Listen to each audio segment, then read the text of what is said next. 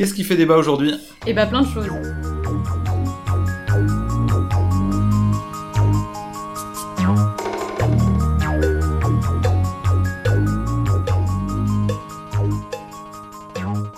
Bonjour à toutes et à tous, et bonjour Mathilde. Salut Florent. Vous écoutez le podcast du journal Le Dranche, Minute Débattons. Ici, on se pose des questions de débat passionnantes sur de nombreux sujets variés. Le but étant de montrer différents points de vue pour vous permettre de vous forger votre opinion, ou à minima de découvrir les avis de celles et ceux qui ne pensent pas comme vous. Et d'ailleurs, si cette idée vous plaît, sachez qu'on a un site internet, ledranche.fr, qui est entièrement gratuit, et un journal papier. Ouais, n'hésitez surtout pas à aller jeter un coup d'œil et à vous abonner. Bon, du coup, la question qu'on se pose aujourd'hui, c'est les petits gestes individuels peuvent-ils sauver la planète? Alors pour commencer cette question, je me suis dit quoi de mieux que d'aller voir sur internet comment sauver la planète? Euh, donc c'est ce que j'ai écrit dans ma barre de recherche et je suis tombée sur des articles qui proposaient des tops pour réduire son impact environnemental.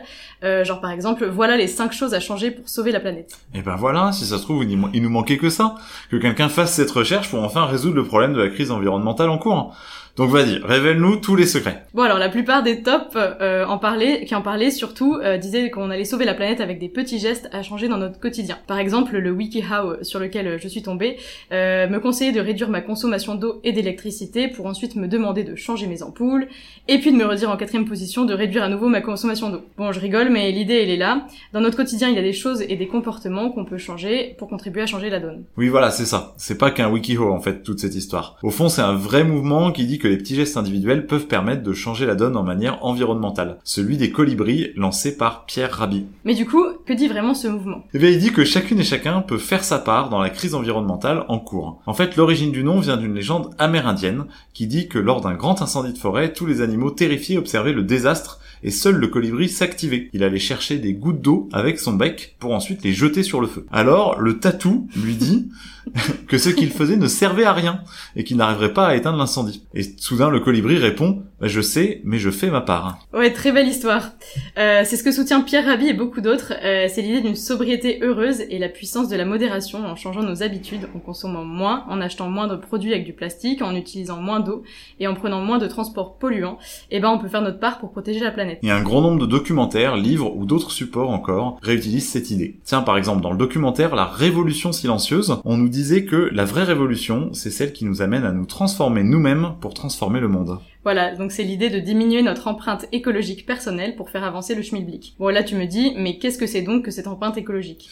J'aurais aussi pu te demander de définir schmilblick, mais on va rester sur ce que c'est que l'empreinte écologique. Ouais, en gros c'est une méthode de calcul pour mesurer l'impact de l'être humain sur son environnement. L'outil a été développé par le Global Footprint Network qui permet de calculer la surface terrestre bioproductive dont on a besoin pour vivre, à la fois pour produire ce que nous consommons et pour absorber les déchets que nous produisons. Ça permet de définir si on vit au-dessus de nos moyens ou pas. Euh, le fait est que oui, car euh, chaque année, le réseau calcule le jour du dépassement, c'est-à-dire le jour où les ressources que nous que nous procure la planète sur un an ont été utilisées. En 2020, c'était le 22 août. Mais bref, à échelle individuelle, cette empreinte se calcule aussi, et d'ailleurs, il y a de grandes disparités entre les personnes venant des pays du Nord et celles venant des pays du Sud. Donc le but du mouvement des colibris, c'est de dire qu'en travaillant à réduire son empreinte environnementale, on peut contribuer à protéger la planète. Ouais, voilà. Et il se base sur toute une crise environnementale en cours. C'est sûrement une, pas une surprise, euh, d'ailleurs pour personne ici, euh, mais c'est bien de le rappeler quand même. Pour résumer, c'est la merde.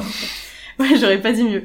On peut prendre euh, en, exemple les neuf limites planétaires qui avaient été décrites par une équipe internationale de 26 chercheurs et chercheuses euh, menée par Johan Rockstrom. Euh, elles ont été définies en 2009 et en 2015, il y a une dixième d'ailleurs qui a été rajoutée. Exact. Et elles sont diverses. C'est par exemple des limites qui touchent le climat, c'est-à-dire la crise climatique, l'acidification des océans ou la consommation d'eau douce par exemple. Et l'idée, c'est qu'elles ne doivent pas être franchies sous peine de perturber gravement et durablement les équilibres fondamentaux de la planète. Et bingo, on en a déjà franchi. Euh, selon le Good Planet, la France en dépassait 6 en 2019, donc euh, émissions de CO2 toujours trop élevées, érosion de la biodiversité, perturbation du cycle de l'azote et du phosphore, contribution à la déforestation mondiale, acidification des océans et ensuite surutilisation des ressources d'eau douce. Donc il n'y a pas de doute, il faut agir. Mais alors, est-ce que les petits gestes suffisent? Bah c'est ça la grande question. Parce que c'est normal d'être un peu déboussolé face à ce qui se passe et face à ce qu'on peut faire à notre échelle en fait. On a tendance à se sentir tout petit et on ne sait pas vraiment contribuer euh, à changer les choses, enfin on ne sait pas comment contribuer à changer les choses euh, face à l'ampleur de la crise en cours. C'est ça l'idée. D'ailleurs beaucoup de monde peut souffrir d'éco-anxiété. C'est carrément un stress voire une véritable angoisse face à la situation environnementale actuelle. Voilà, donc les petits gestes sont une chose, mais il y a aussi d'autres façons d'agir. Par exemple militer, s'engager dans un projet ou dans une zone à défendre ou même pointer du doigt celles et ceux qui sont responsables à grande échelle de la pollution. Et c'est là qu'est toute la question. Certaines et certains vont remettre en cause cette philosophie des petits gestes qu'ils voient comme contre-productifs, parce que le combat serait ailleurs. Comme tu l'as dit, la responsabilité dans la crise environnementale n'incombe pas à toutes et tous équitablement. Par exemple, comme le soutient le collectif Désobéissance Écolo Paris, à quoi bon prendre des douches lorsque, à l'échelle mondiale, 90% de l'eau est en réalité utilisée par l'industrie et l'agriculture? Euh, Même question lorsqu'on regarde l'ensemble des déchets sur la planète, ils ne sont pas produits en majorité par les ménages, qui ne représentent que 10%, euh, mais par de plus grands ensembles qu'il faut pointer du doigt aussi. Donc c'est surtout à d'autres échelles qu'il faudrait lutter, notamment contre un système qui est majoritairement responsable de la crise en cours. Oui voilà, mais est-ce que c'est incompatible avec les petits gestes individuels? Eh ben écoute, comme on n'est pas des experts, je te propose d'en discuter avec des gens qui s'y connaissent un peu mieux que nous. Eh minute, minute, des bâtons, des bâtons, des bâtons. Des bâtons. De mon côté, j'ai rencontré Grégory David de chez Colibri. Alors euh, bonjour, moi je suis, euh, je suis Grégory David euh, et je m'occupe du magazine en ligne de Colibri et je travaille aussi à la communication. Tout d'abord, il m'expliquait que ce qu'ils entendaient par petits gestes, c'est faire sa part pour changer le système. Alors, effectivement, je pense que il faut clarifier de quoi on parle. Qu'est-ce qu'on entend derrière les petits gestes individuels? On en entend beaucoup parler, c'est vrai est-ce que c'est éteindre la lumière quand on quitte la pièce? Est-ce que c'est faire pipi sur la douche? Est-ce que c'est planter des jardins euh, dans sa, jardinière et se dire que bah voilà, on a la conscience tranquille et on va sauver la planète? Je pense qu'effectivement, si c'est ça, alors oui, euh, on est mal barré. Nous à Colibri, quand on parle de, faire sa part, euh, on parle de ça, mais on parle pas que de ça. Part du constat que notre modèle de civilisation capitaliste, consumériste, inégalitaire, euh, destructeur de la nature, n'est pas tenable, n'est pas tenable et n'est pas réformable, et que nous devons euh, réellement engager une transformation radicale et systémique. Partant de ce constat, nous, on essaye euh, à Colibri d'apporter des éléments de réponse aux questions que les gens qui ont pris conscience de ces enjeux se posent. Et moi, qu'est-ce que je peux faire à mon, à mon échelle? Voilà, nous, à Colibri, on, est convaincu qu'il ne peut pas y avoir de changement de société sans un changement de chacun et chacune d'entre nous. Et on ne prône pas le faire sa part, euh, replier sur soi. Euh, au contraire, notre approche, c'est d'inspirer, relier et soutenir les citoyens et les collectifs qui veulent s'engager dans la transformation de la société. Donc voilà, il faut réinventer. À Colibri, on est convaincu que les grands enjeux de notre époque ne seront pas résolus sans engager un changement systémique et donc sans réinventer euh, une façon de nous nourrir, euh, d'habiter, d'apprendre, de nous déplacer, de travailler, d'être en lien, de décider. Et croire que les enjeux actuels auront des réponses sans changement de notre mode de vie est euh, irrationnel. Et c'est pour ça que toutes les forces vives doivent se mobiliser, chacune à leur niveau, pour faire émerger les réponses nécessaires. Et pour donner envie, euh, il semble donc indispensable de valoriser, de documenter, de diffuser, de soutenir la, diversité de toutes ces initiatives à haute valeur sociale et, environnementale qui émergent partout sur les territoires, portées par des citoyens, des collectifs de citoyens et des acteurs locaux. Euh, L'agriculture écologique, les circuits courts alimentaires, euh, les habitats participatifs, la production d'énergie locale. Et voilà, à Colibri, on croit à la force de l'expérimentation et que ces, actions qui peuvent être des prototypes euh, pour montrer que faire autrement est possible, euh, des prototypes et aussi des catalyseurs de changements plus plus larges et plus systémiques. Euh, la légende du colibri et toutes les initiatives qui en découlent, on le voit dans notre dans le mouvement et dans le et dans cette communauté de centaines de milliers de personnes, bah, ça inspire et euh, voilà, on ne prétend pas que faire sa part euh, seul dans son coin éteindra l'incendie, euh, mais au contraire, cette légende, elle montre à quel point faire ensemble est indispensable et, et que c'est comme ça qu'on peut qu'on peut changer les choses et qu'on peut tous, surtout, agir sans attendre et contribuer à inventer un autre monde plus écologique et plus solidaire. L'histoire des colibris, c'est ça en gros. D'ailleurs, il rajoutait que l'action individuelle et le faire sa part n'étaient en rien contraire à l'action collective, bien souvent les gens font les deux dans leur vie. Pour finir, il ajoutait que selon lui, chacun a sa responsabilité dans le système parce qu'on y est connecté. On entend parfois dire ouais, que, les, que les actions individuelles sont inutiles parce qu'elles seraient insignifiantes à l'échelle euh, mondiale et qu'elles euh, et, que ce sont les, entreprises, l'agriculture, l'industrie qui polluent et qui exploitent les ressources. Mais je pense qu'il faut prendre conscience de se dire est-ce qu'on est réellement déconnecté de ce système? Qui nourrit ce système? Bah, on pense que c'est chacun et chacune d'entre nous. Quand on achète euh, tel objet en plastique produit à partir du pétrole, tel gadget numérique euh, qui finira dans quelques mois dans une décharge au Ghana, ou encore telle tomate espagnole en hiver euh, cultivée par des quasi-esclaves et qui consomme des, des, quantités gigantesques d'eau. Dire, euh, euh, pointer du doigt les responsables euh, de la situation en disant c'est les grandes entreprises ou c'est l'État, je pense qu'elles ont leur responsabilité, mais il est de notre responsabilité de ne pas participer à ce système. Voilà, je, je crois, je crois pas au caractère euh, euh, euh, responsable des, entreprises, sauf à la marge, où quelques dirigeants, dirigeantes éclairés vont prendre en compte l'écologie dans leur dans leurs décisions et pas uniquement la, recherche du profit. Je pense que les entreprises, elles doivent être contraintes par les humains, comme je le comme je le disais, par les humains qui achètent ou pas leurs produits, et par la puissance publique qui est censée être garante de l'intérêt général et donc de la soutenabilité écologique de la société et cette puissance publique, euh, voilà, on, on, croit que nous devons la, nous la réapproprier.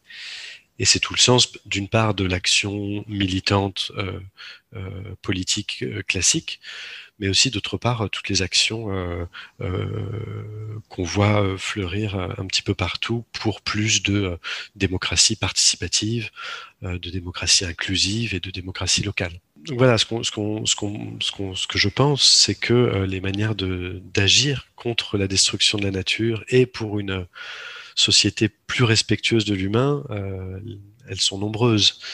Ça passe par, euh, je le disais, euh, la consommation ou la non-consommation, euh, mais ça passe aussi par l'action politique, mais aussi l'éducation populaire, la désobéissance civile ou différents types de luttes ou d'actions de, de, résistance. Voilà, le, le, le faire sa part, voilà, c'est, ce n'est pas juste changer dans son coin, mais c'est, c'est être au monde et agir au monde et, et agir dans tout ce qu'on peut faire pour participer à transformer la société. Super intéressant. Et eh ben, de mon côté, j'ai rencontré Barbara Nicoloso de chez Virage Énergie. Je suis Barbara Nicoloso, je suis coordinatrice de l'association Virage Énergie. Euh, elle me disait que, en plus d'être largement inefficaces, ces petits gestes pouvaient même être culpabilisants.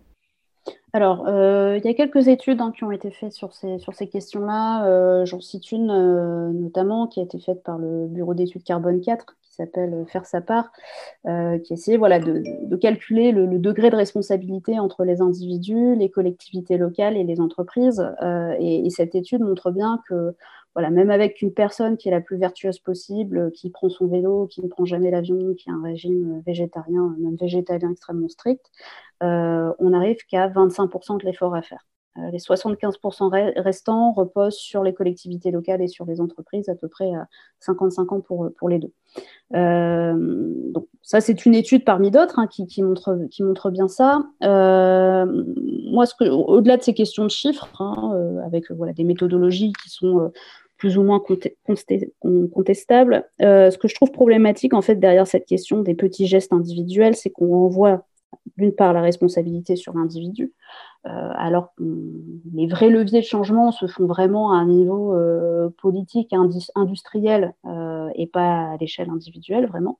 on retombe sur ce travers de l'individualisme hein, et du libéralisme qui, qui, ferait systématiquement bah, reposer la solution sur l'individu ce qui d'un certain côté en fait dédouane hein, la collectivité et les entreprises euh, euh, de, leurs responsabilités. Et, la chose qui est peut-être la plus problématique pour moi, c'est que ça dépolitise en fait cette question. Euh, de, lutte contre les impacts environnementaux de, nos comportements et des activités humaines d'une manière générale, puisque finalement, si on a fait nos petits gestes, on a fait notre part et on n'a plus besoin de se préoccuper du reste alors que c'est quelque chose, c'est comment dire, la crise environnementale qu'on est en train de, vivre, elle est extrêmement euh, importante, elle est inédite à l'échelle de l'humanité, euh, que ce soit à l'échelle géographique, mais à l'échelle de temps aussi. Euh, et, et, elle pose derrière en, en, filigrane la question du bien commun, en fait. Qu'est-ce que, comment considérer l'énergie comme un bien commun, comment considérer les sols, l'eau, enfin l'ensemble de ces, de, ces cadres environnementaux qui font qu'on puisse vivre sur, sur cette planète. Et quand on renvoie systématiquement aux, petits gestes, cette question-là, elle est, elle est totalement zappée. Euh, la fameuse fable du colibri euh, qui va éteindre l'incendie euh, tout seul avec son petit bec. il faut la lire jusqu'au bout, cette fable, puisqu'ensuite, il y a l'ensemble des animaux de la forêt qui se mettent ensemble et qui communément collaborent pour arriver à éteindre l'incendie. et cette partie-là, on l'oublie souvent. Et, voilà, enfin, ce qui est important de, de, garder en tête, c'est qu'en en fait, on n'arrivera pas à lutter contre le dérèglement climatique euh, et, à mener bien la transition énergétique seul.